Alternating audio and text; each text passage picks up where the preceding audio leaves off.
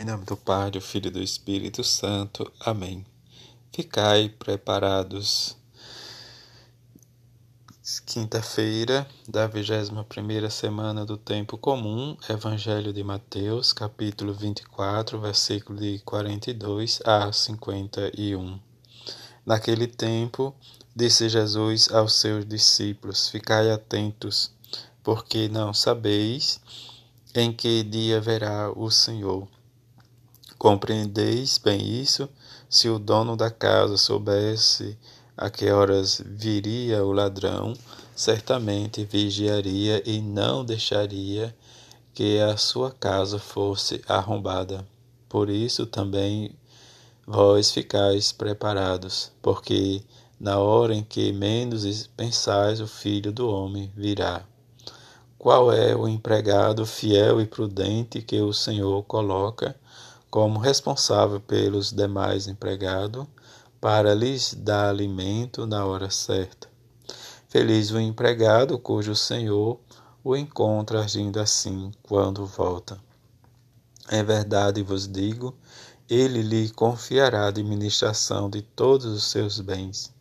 Mas se o empregado mal pensar, meu senhor está demorando e começar a bater, nos companheiros e a comer e a beber com os bêbados, então o senhor deste empregado virá no dia em que ele menos esperar, e na hora em que ele menos sabe, ele o partirá ao meio e lhe imporá sorte dos hipócritas, e ali haverá choro e ranger de dente. Palavra da salvação, glória a vós, Senhor. Nessa continuidade desta semana em que nós celebramos, né, diz alguns, os santos importantes ou que se destacaram a partir das virtudes e seguimento de Jesus, as virtudes do Evangelho, nas suas obras de caridade, nós devemos também olhar, diz, a nossa caminhada. Nestes dias, no tempo comum, nós escutaremos a primeira leitura da carta de São Paulo aos Coríntios, que nos fala: Nele fostes enriquecido em tudo.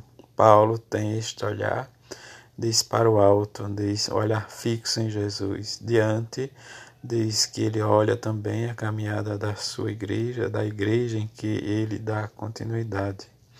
O olhar de Paulo é lúcido, alcança a realidade essencial do cristão. Ele, diante dos fiéis da comunidade de Corinto, apesar de, das suas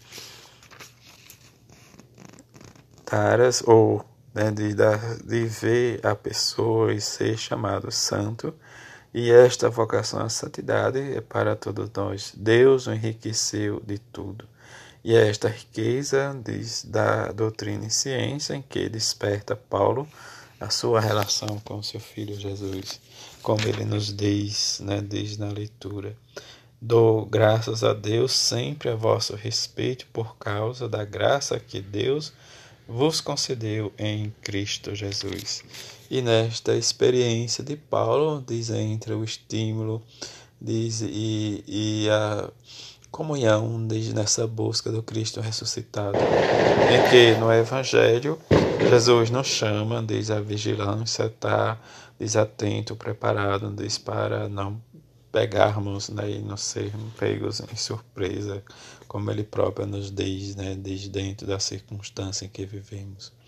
O tempo nosso é um tempo de espera, espera, espera de Deus, diz, do Evangelho em que nos dá esta disponibilidade interior da confiança, dizendo a esperança, essa vigilância em que nos leva à dimensão da fé, uma capacidade concreta de viver o nosso dia a dia numa tranquilidade de bons discípulos de Jesus. E esta experiência é para nós, dizem que Jesus nos chama a atenção, que não seja despego como um ladrão, ou como dizer esse administrador que administra os bens e é um servo fiel, mas ele leva outro extremo, diz aquele que é preguiçoso, aquele que não diz quer servir de coração, E diante dessa circunstância, ele diz, diz que diante deste ele será jogado, diz, diz no fogo, onde realmente haverá choro e ranger de dente.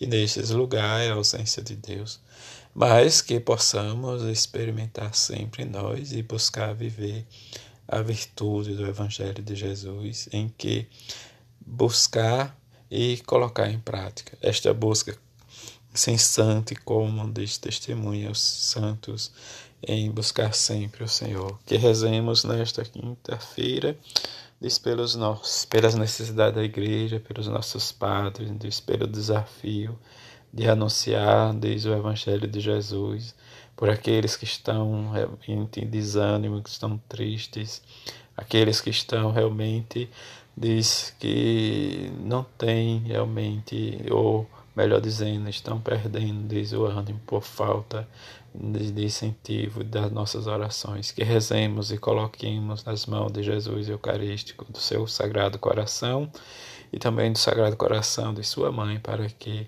estes tenha realmente um despertar da sua fé e de anunciar e testemunhar com a sua vida o Evangelho de Jesus. Assim seja. Amém.